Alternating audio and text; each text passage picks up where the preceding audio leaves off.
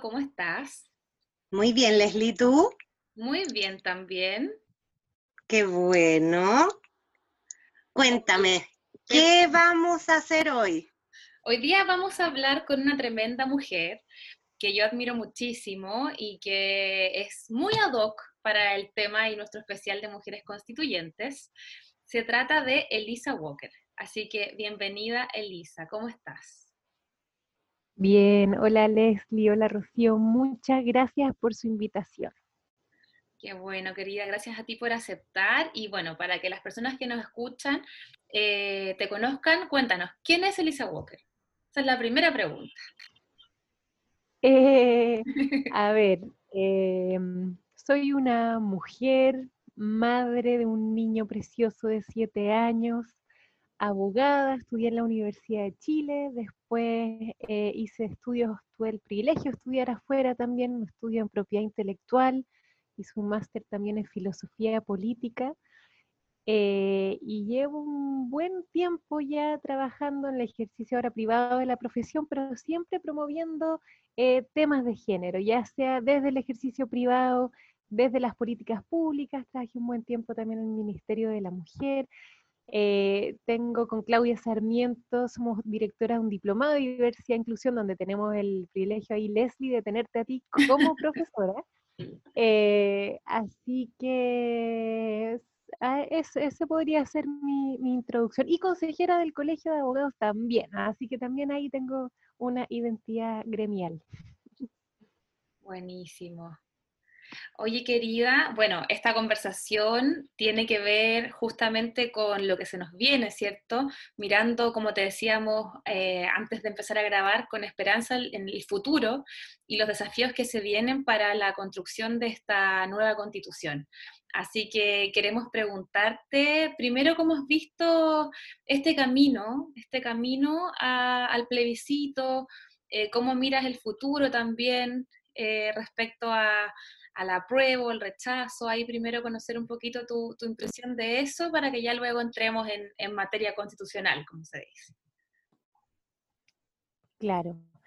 A ver, eh, si le saco una foto al momento que estamos viviendo, eh, me, me, doy cuenta que es un momento importante. Yo justo hoy día en la mañana estaba haciendo una charla, les contaba sobre el proceso constituyente en una empresa y creo que eso es interesante, que hay todo tipo de espacios, organizaciones, personas que quieren informarse, que quieren tener una opinión fundada, que van a ir a votar el 25 de octubre en el plebiscito y entienden que este es un proceso trascendental y por eso no puede ser tampoco cualquier votación, ¿verdad? Pero, pero en, en esta conversación de día en la mañana uno de los aspectos principales que yo destacaba era el hecho de el privilegio que tenemos de poder discutir la posibilidad de tener una nueva discusión, una nueva, perdón, constitución en democracia. Mm. Eh, hay, hay, hay, ¿Por qué? Porque hay, hay, hay dudas, ¿verdad? ¿Estaremos preparados? Eh, la violencia, por un lado, eh, o será el, el, momento oportuno, porque, porque la pandemia ha traído nuevas sorpresas, también ha traído una, una crisis económica inesperada. es verdad que, hay distintos factores que están rondando en el aire, pero incluso con todo eso, eh, mi primera aproximación es que privilegio poder darle un cauce institucional a nuestros problemas políticos, a nuestros desafíos políticos y entender que la forma de abordarlo es trabajando en forma colaborativa, construyendo un futuro común. Y creo que el proceso constituyente es el mejor ejemplo del tratar de construir un futuro común, en el cual nos vamos a sentar todos en una misma mesa, donde no hay sillas más altas, más bajas, o sillas que quedan en un tercer plano y las otras están al borde de la mesa, sino que me imagino una especie de mesa redonda donde eh, todos nos sentimos iguales, nos sentamos como iguales, a conversar sobre cómo queremos que sea este texto constitucional y entendiendo que el texto que resulte no va a ser la ilusión de ninguno en particular, sino que va a ser el resultado de un diálogo común, porque este acuerdo, como depende de la aprobación de los dos tercios de quienes participen en este ejercicio cívico necesariamente va a exigir eh, renuncias, revisiones de posiciones originales de todos quienes estén en esa mesa. Entonces, destaco ese espíritu, esta conversación en democracia y entendiendo que con el diálogo se construye un futuro. Y en ese sentido estoy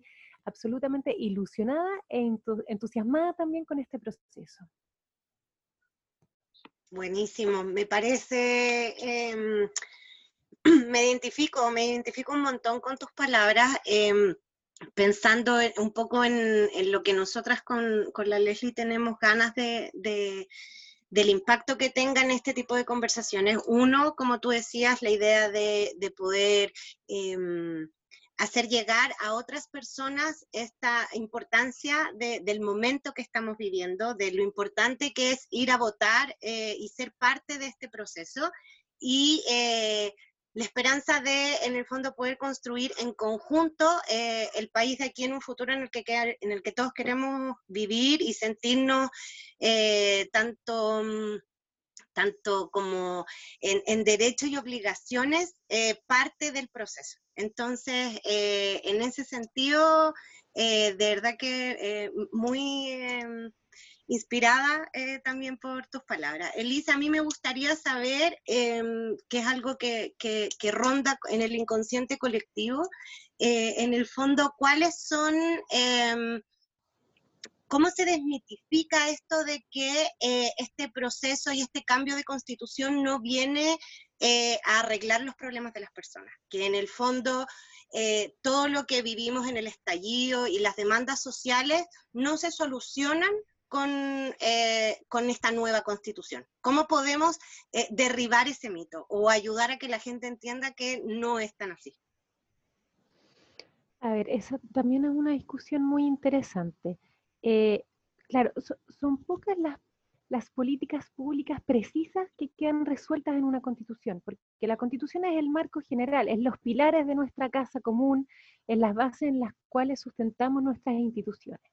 Entonces, eh, eh, en algún sentido es verdad que son pocas las normas precisas que van a decir sí o no a una cierta materia, materia pero, pero lo que sí tiene la Constitución y tiene directo impacto en las políticas públicas, que finalmente son aquellas que rigen la forma también en que nosotros nos desenvolvemos en sociedad y cómo entendemos, entendemos nuestras relaciones interpersonales, es que la Constitución marca los ámbitos de la discusión de las políticas públicas. Y estos años hemos visto como algunas materias se han visto o limitadas o impactadas por el marco constitucional.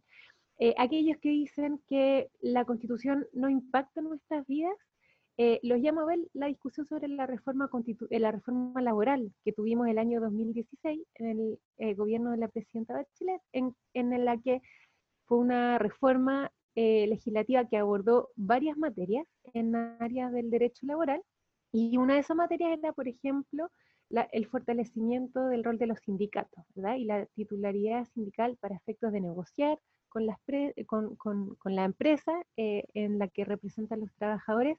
Bueno, y parte de ese proyecto de ley eh, no pudo eh, verse reflejado. Seguir avanzando. No porque no hubo apoyo del Congreso Nacional, porque se logró el apoyo del Congreso Nacional, fueron normas aprobadas en el Congreso, pero fueron normas bajadas en el Tribunal Constitucional diciendo que esas materias eran inconstitucionales. Entonces, ahí hay un claro ejemplo bien preciso, bien concreto de una política pública que impacta el área del derecho laboral, que es un área importante de desarrollo económico, además y social de nuestro país, que tuvo incidencia directa la discusión constitucional.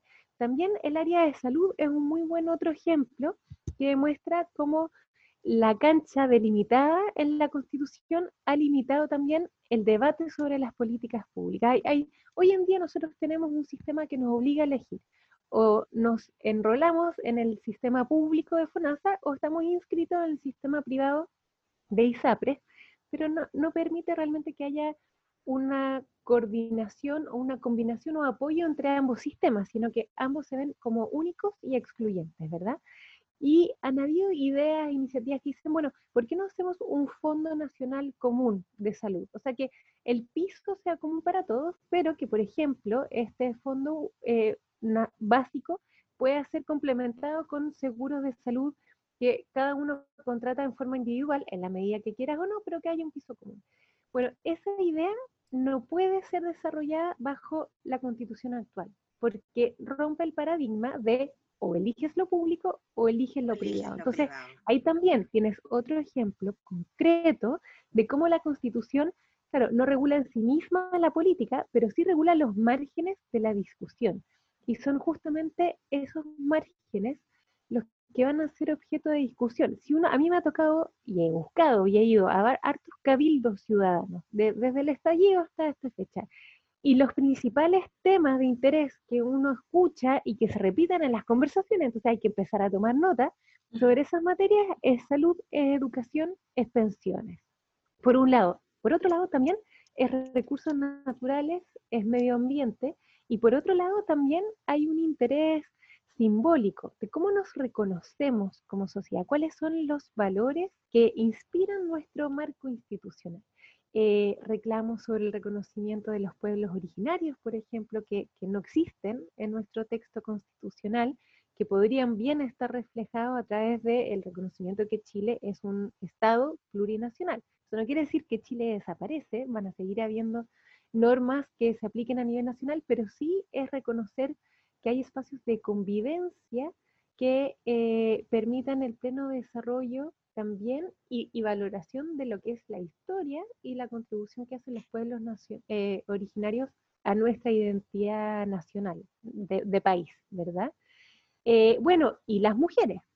obviamente que es otro de los temas que tiene impacto simbólico, también tiene impacto en, en normas particulares, que ha dado, que permite diferenciar muy claramente esta discusión de lo que fue la discusión de los 80, eh, o previa, la de los finales de los 70, que antecede a la dictación de la constitución del 80. basta pensar en quienes crearon esa constitución, ¿verdad? Era un grupo selecto de hombres elegidos a dedo, eh, considerados expertos en su área, eh, y eso también es interesante, esta constitución no va a ser creada por expertos. No quiere decir que, la información y la experticia no importa. Obviamente que uno tiene que informarse, eh, tiene que leer, hay mucho escrito, hay mucho debate, pero también esta constitución es, el mejor reflejo de la valoración de la democracia. Y la democracia se sustenta en la idea de que eh, la organización política de un país la construimos entre todos, no hay elegidos, ¿verdad? No hay elegidos a dedos, no hay personas llamadas a dirigir la vida a los otros, sino que la democracia se construye entre todos. Y por eso tiene sentido que esta constitución la construyamos e, entre todos mirando los desafíos actuales y que podamos proyectar para un Chile de los próximos también 40, 50 años, los temas medioambientales ahí son importantes, yo insisto, el tema de las mujeres en el sentido de romper con el canon. El, Chile es un, un país diverso y queremos que también esta constitución sea capaz de promover una visión inclusiva que parta del reconocimiento de esta diversidad. Y la constitución actual poco tiene del reconocimiento, tanto en cómo fue, cómo, fue eh, concebida en un origen, como también en su, en su regulación actual. Así que hay hartos temas ahí de interés. Sí, es bien interesante cuando uno empieza a hacer eh, memoria de cómo se construyó la constitución vigente, quiénes estaban ahí, ¿cierto? Que bueno, solo había nombres, eso ya es un punto que, nos da señales de que algo, de que algo ahí no, anda muy bien. Y, y, lo que yo pienso es que tenemos una constitución que ya está en momento de cambiarse, o sea, eh, que está desfasada a los, requerimientos y las necesidades de las personas en la actualidad. Yo creo que es, siempre es muy importante que uno piense en las normativas, las políticas públicas, las leyes de manera situada. Y, creo que eso no se da con la constitución, que no es el reflejo de nuestra sociedad. Y eso ya es un problema.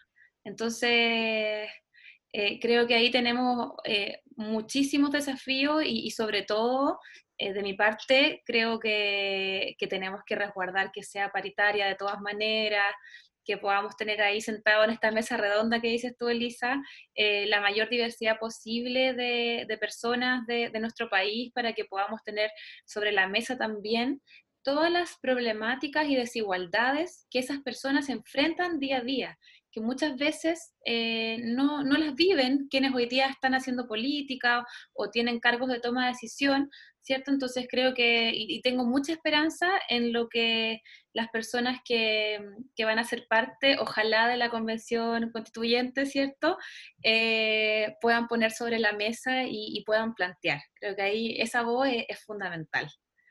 Es interesante, primero eso que, planteas tú sobre los nuevos desafíos, eh, porque si hacemos referencia a la constitución del 80, es indudable que también es una constitución que nos divide, es una constitución que también es reflejo de, una, de un lado, de una herida eh, oscura de nuestra historia republicana.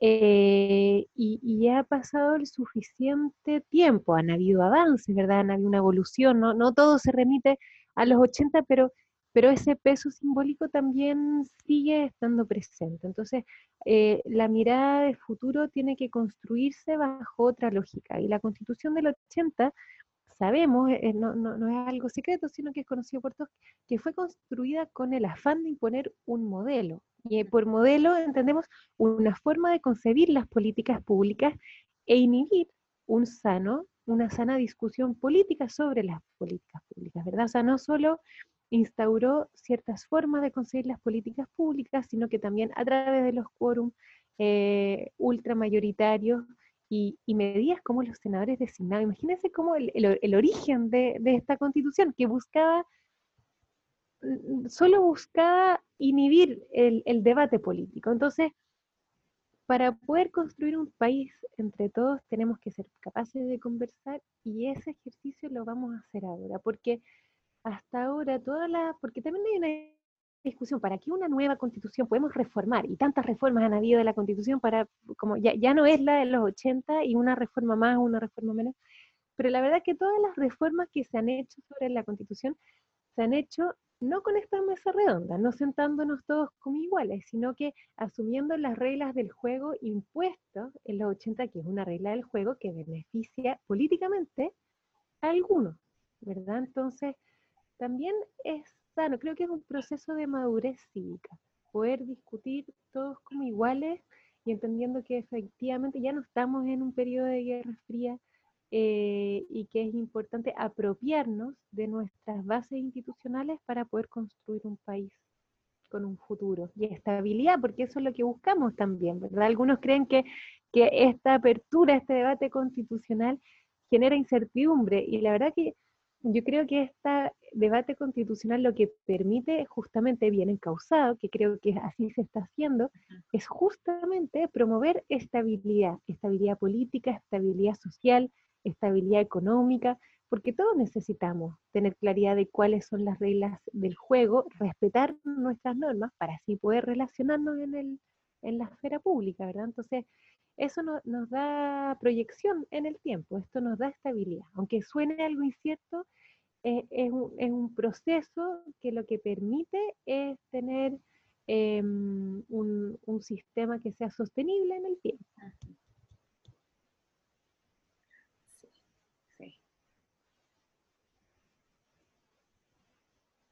La Rocío me mira. Y... ¿Querías ¿Tú querías decir algo, Rocío? Sí, pensé que ibas a hablar tú, por eso, me, por eso te mira. No, em, Elisa, y en, esa línea, por ejemplo, ¿cuál es a tu juicio? Em, hablamos de salud, hablamos de educación, hablamos de pensiones, del tema de medio ambiente, pero respecto a mujeres, a tu juicio, ¿cuáles son em, los, los puntos importantes que debiesen estar en esta nueva constitución. Así como lo que no debiese faltar. Primero, em, esta, esta discusión constitucional es única a nivel mundial. ¿Por qué? Porque esta va a ser la primera discusión constitucional que va a estar integrado mitad de hombres y mitad de mujeres. Y ese, ese antecedente que eh, va a ser un, un, ejemplo un referente a nivel internacional, no puede quedarse solo como un antecedente previo a la discusión, sino que creo que lo razonable es que también se vea reflejado, en el texto constitucional.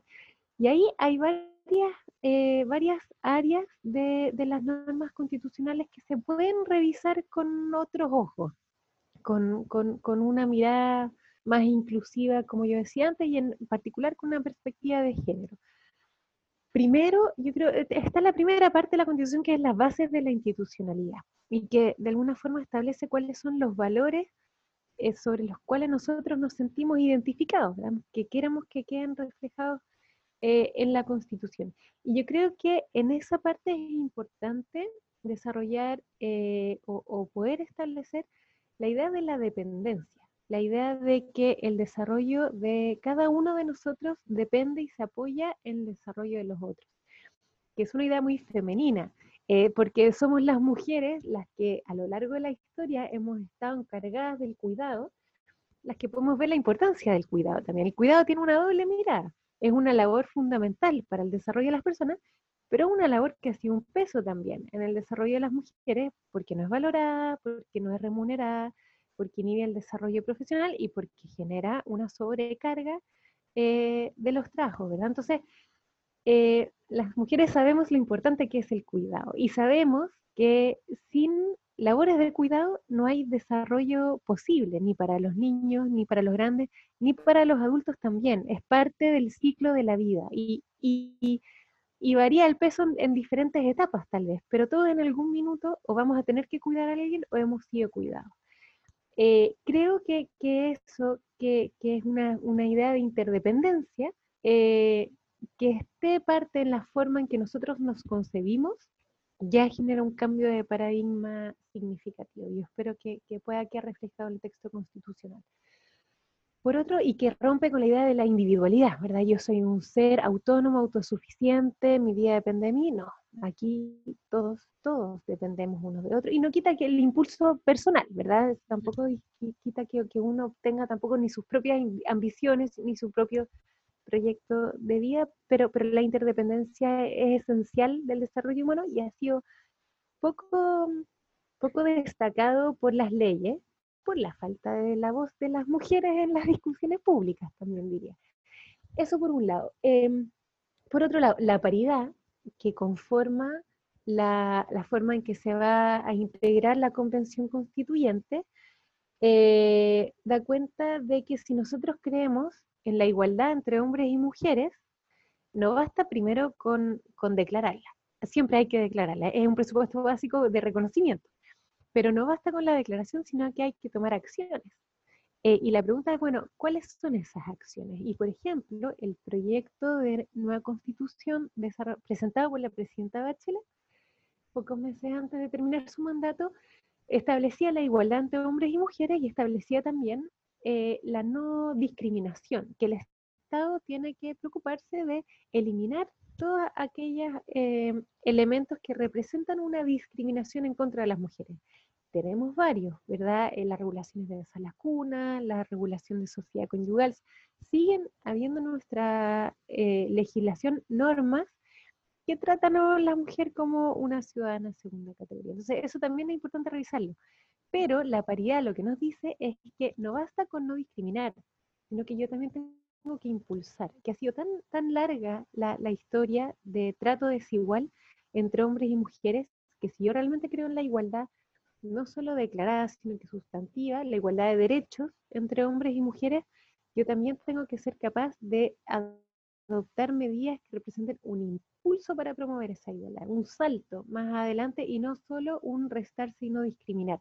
La paridad es ese impulso, justamente, y creo que es importante y sería bueno que una nueva constitución valorara también esas medidas, medidas de acción afirmativa que buscan promover la igualdad, no solo no discriminando, sino que también impulsando a las mujeres para que logren una igualdad de derechos, sería una contribución eh, importante, que, tampoco se puede desprender y se puede hacer un ejercicio eh, de interpretación para decir que está en la Constitución, pero es distinto cuando este queda realmente establecido, regulado, porque ya no hay duda alguna también eh, de su establecimiento. Así que por ahí van dos buenos ejemplos, creo, eh, sobre la materia.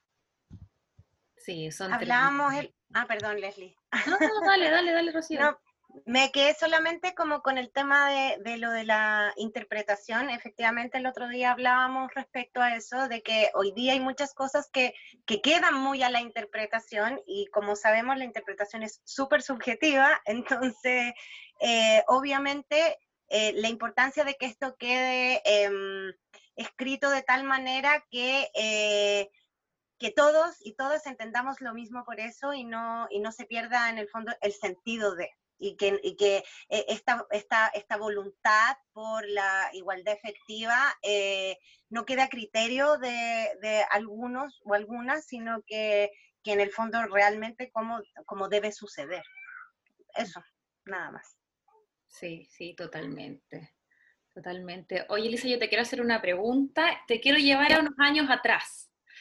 Porque, bueno, tú estuviste, ¿cierto?, en el Ministerio de la Mujer cuando se, conversó, se tramitó y, se movilizó todo para que pudiéramos tener hoy día en nuestro país la ley de aborto en tres causales tú, eras parte, digamos, de, las abogadas que movilizaban el tema desde el ministerio. Entonces quería preguntarte ahí sobre esa experiencia y sobre todo preguntarte respecto a los límites que tenía la constitución o que tiene la constitución en esta materia, porque al final la ley se resolvió, digamos, en el Tribunal Constitucional. Yo, yo tenía ahí palco de, lo que sucedía afuera del TC con manifestaciones en contra y a favor eh, durante las semanas que se dio la discusión. Era bastante impresionante todo lo que sucedía ahí, pero quiero, quiero saber ahí tu, tu opinión al respecto y un poco contarnos cómo se dieron los hechos, cómo pudimos avanzar hacia esa ley y también cuáles fueron los límites para avanzar tal vez a algo mucho más, más amplio. Em, sí, que pasa el tiempo, pero fue una, discusión intensa que, nos marcó a muchas, eh, a, muchas como una nueva generación que, promueve los derechos de la mujer y que se suma a un carro de, otras generaciones que han apoyado esta lucha, ¿verdad? no, no, es nuevo este desafío. Eh, nosotros cuando, bueno, este era un, compromiso de gobierno de la presidenta Bachelet y era la primera vez que en un programa de gobierno se incluía esta materia como compromiso eh, de campaña. Y desde que presentamos el proyecto de ley que establecía, permitía que una mujer pudiera decidir o no, sin imponer obviamente ninguna decisión, que pudiera elegir, sino eh, interrumpir su embarazo en el caso de estar en una situación de riesgo de vida, de un diagnóstico de inviabilidad fetal o de que ese embarazo haya sido producto de violación. Eh, sabíamos desde el primer día que la discusión no solo iba a ser legal, sino que también iba a ser constitucional.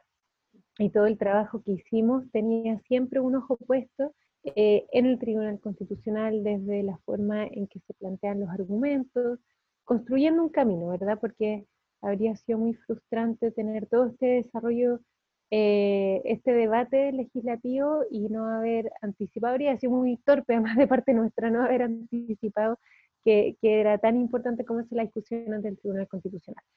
Em, y, la discusión ante el Tribunal Constitucional fue una discusión importante, eh, que se circunscribió principalmente al artículo 19, número 1, de la Constitución, que es el que establece el derecho a la vida, y que si toda persona tiene el derecho a la vida, pero en el inciso segundo también se establece la protección del ser que está por nacer.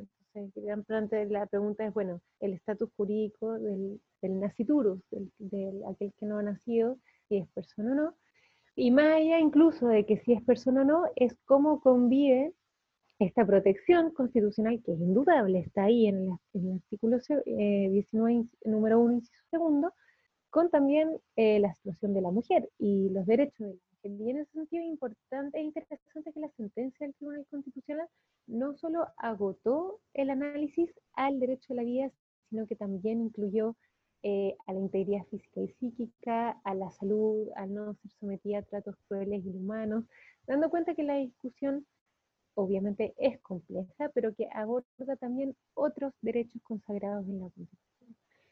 Em, y finalmente tuvimos un fallo, un fallo a favor en cuanto al a la constitucionalidad de las tres causales y un fallo dividido en contra en, en, el tema de la objeción de conciencia institucional, que no era parte del proyecto original, sino que con justa razón la conciencia de las personas y la conciencia del reconocimiento a la misma debería quedar limitado a, a la discusión, o sea, a las personas naturales. Pero bueno, esa también es una buena discusión constitucional, que, te, que da cuenta que la constitución sí nos impacta. Aquellos que dicen que esta constitución no tiene efecto en nuestra vida, bueno, si no hubiera tenido, no hubiéramos estado, como decías tú, les bien huérfanos, todos atentos a qué pasaba ese día. O sea, yo creo que no hubo casa, no hubo grupo de amigos, no hubo lugar de trabajo donde no se debatió y casi se siguió en directo eh, el debate constitucional ante el Tribunal Constitucional. Entonces,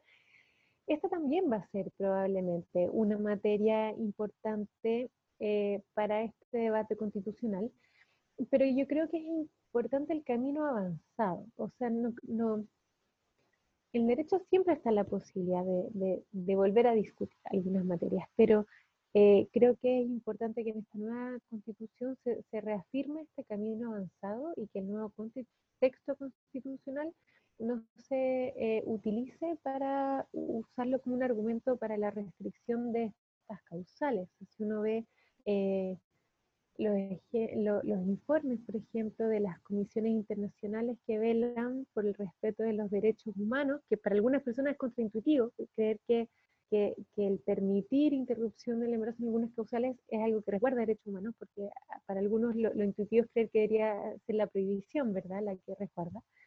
Em, pero, pero aquí, claro, hay, hay, un camino avanzado, no solo en derecho de las mujeres, sino que en derecho de las mujeres que se ve reflejado en el resguardo de derechos humanos. Y por lo mismo yo diría que lo que tenemos ahora eh, es una base que se debería consolidar y no se debería retroceder. Sí, de todas maneras. Rocío, te he interrumpido cada así que dale. No, no, no, no, es que me quedé pensando eh, también en lo, que, lo, que dice Lisa respecto a eh, tener en consideración esto es lo que se ha avanzado, eh, y lo vinculo, por ejemplo, con em, otro mito que a mi juicio es que que hay que aclarar que tiene que ver con esto de la hoja en blanco, de que la gente dice que esta nueva mm. constitución y hoja en blanco no, o sea, todo lo que ha pasado para atrás eh, no existe y más o menos que se parte de cero. Em, entonces, eh, ya, es que, entonces, considerando esto que estamos hablando ahora, que ha habido un camino recorrido, hay un avance, no es que uno vaya a ponerse a plantear o, o a discutir todos los temas desde foja cero, o sea, no o sea, el mismo acuerdo establece un límite claro, que es el respeto de los derechos humanos. Nosotros no podemos crear un nuevo texto constitucional porque no solo lo desprende, establece el acuerdo, sino que son compromisos que adopta no el gobierno de Chile, el Estado de Chile, y que lo compromete, compromete internacionalmente frente a otros organismos internacionales. Entonces, esa es una base que, que no es objeto de discusión. Pero es interesante la discusión de la hoja en blanco, porque Em, pareciera que da vértigo, pareciera que esta discusión constitucional es un salto al vacío, que no sabemos qué va a, resultar de este texto constitucional, pero siempre ha existido una hoja en blanco, y pareciera que es un invento también, que es una especie de subterfugio político que nos hace desconocer nuestra propia historia constitucional y nuestra historia republicana. Y lo curioso que la hoja en blanco es parte de nuestra historia republicana, o sea, porque ¿qué es lo que busca la hoja en blanco? No es no es, no, no es desconocer ni el texto vigente, ni los textos constitucionales anteriores, nuestra tradición constitucional, sino lo que establece es la posibilidad de la mesa redonda en la que discutimos como iguales, ¿verdad? Porque para discutir como iguales tenemos todos que sentir que nuestro máximo esfuerzo es para crear una nueva norma constitucional. Pero si yo sé que, tengo un respaldo subsidiario, si yo sé que si la norma que estamos discutiendo, si no se aprueba, va, se entiende subsidiariamente que va a seguir rigiendo la norma, por ejemplo, en salud, si no se aprueba una nueva definición del derecho a salud, si, si yo entiendo que va a seguir eh, rigiendo la norma antigua de salud, bueno, mi, mi esfuerzo no va a ser genuino, porque, tal vez más bien puede ser un, ejercicio táctico, ¿verdad? Hacer las cosas que no me interesan, yo me cruzo de dedos, me siento en una de mano, digamos, me siento en una silla y no muevo ni un dedo porque tengo la tranquilidad de que en verdad yo no quiero que cambien las cosas. En cambio, cuando todo puede ser objeto de revisión, yo así hago un, un ejercicio genuino para lograr el mejor texto que eh, garantice una, estabilidad futura a todos. Eso es la hoja en blanco. Entonces no es un salto al vacío, es poder sentarnos en una mesa como iguales. Pero todo y eso ha estado siempre en todas las discusiones, en la discusión de 1925 para dictar una, una nueva constitución, o en la constitución de 1833, también existía una hoja en blanco. Ninguna de esas discusiones constitucionales se hicieron diciendo, bueno, si aquí algo no resulta, aplicamos subsidiariamente la constitución anterior. Es como un gesto de buenas prácticas incluso para entender eh, este genuino interés de construir algo común, ¿verdad? Pero nosotros tenemos normas en la constitución actual que se arrastran desde 1823. Yo siempre doy el ejemplo de que eh, en Chile todas las personas son libres y que, que Piso llegue a, Chile se entenderá que no es esclavo y que es libre. Esa norma eh, viene del año 1823. Entonces, no es que cada constitución es una revisión de todo y es un inicio de todo, sino que uno revisa qué cosas tienen sentido, qué, qué partes, qué, qué, elementos de la constitución son parte de una tradición constitucional que tiene sentido mantener, y también obviamente que van a haber cosas que van a modificarse, por algo es la discusión de una nueva constitución. Entonces, no, no es salto al vacío. Y hay harta información también. Hay cuántas publicaciones hemos visto del mundo de la academia también, que también es interesante destacar para este efecto. Entonces, material hay, porque también muchos te dicen, me están obligando a votar a prueba para, para, yo no sé para qué, porque puede salir cualquier cosa de este texto. Bueno, hay harta discusión. Es más, yo invito a quienes tienen esa duda a revisar la síntesis del informe de los encuentros locales autoconvocados que se hicieron durante el gobierno de la presidenta de Chile, porque es un buen Maravilloso, yo participé. Ahí sí, yo también hice mi, mi encuentro bien en grupillo, llegábamos con eh, carteles para anotar los derechos, los deberes, las instituciones, los valores y principios. Eh, y eso es un trabajo de sistematización que reunió información a nivel nacional de trabajos hechos a nivel local que hablan sobre los derechos, que hablan sobre los valores, sobre las instituciones, y no es un texto o sea, no es una sistematización de aires revolucionarios que vienen a borrar la historia y a construir un Chile de nada, sino que hay cosas que se buscan perfeccionar, otras que se buscan confirmar también. Eh, así que no, salto al vacío aquí no hay. Hay una mesa redonda donde nos sentamos como iguales. Me encanta, excelente explicación. Ojalá las personas que nos escuchan pongan mucha atención en esta parte del podcast. No, y súper buena la recomendación eh, para revisar el resultado de, este esfuerzo, porque finalmente es un esfuerzo poder hacer los cabildos, poder sistematizar toda esa información, ¿cierto? Así que ahí vamos a recomendar y vamos a subir el documento a nuestras redes sociales para que todas y todos puedan verlo. Creo que es un súper, súper buen insumo. Oye, Elisa, querida, yo te quiero preguntar también, eh, bueno, ya hemos hecho un poco el recorrido de por qué necesitamos una nueva constitución, hemos hecho los puntos más, más claves desde tu punto de vista que, deberían incorporarse. Y, quería preguntarte eh, respecto también al futuro, como seguir soñando en el futuro y, y preguntarte si te gustaría ser, ser parte de esta mesa redonda. Si te gustaría trabajar en eso ahí, armando la nueva constitución con, tu experiencia, la firme. Hay una pregunta, la Rocío se ríe. ¿Te gustaría? ¿Te gustaría ser parte de esa mesa? contra la espalda, No sabía yo tampoco que venía esto, ¿ah? Yo de repente me, me descarrilo, pero bueno. Eh, lo, lo, estoy, lo estoy pensando. Yo soy militante demócrata, demócrata cristiana. Yo tengo trabajo en políticas públicas, creo en la política, creo en la capacidad de llegar a acuerdos en un, espíritu dialogante.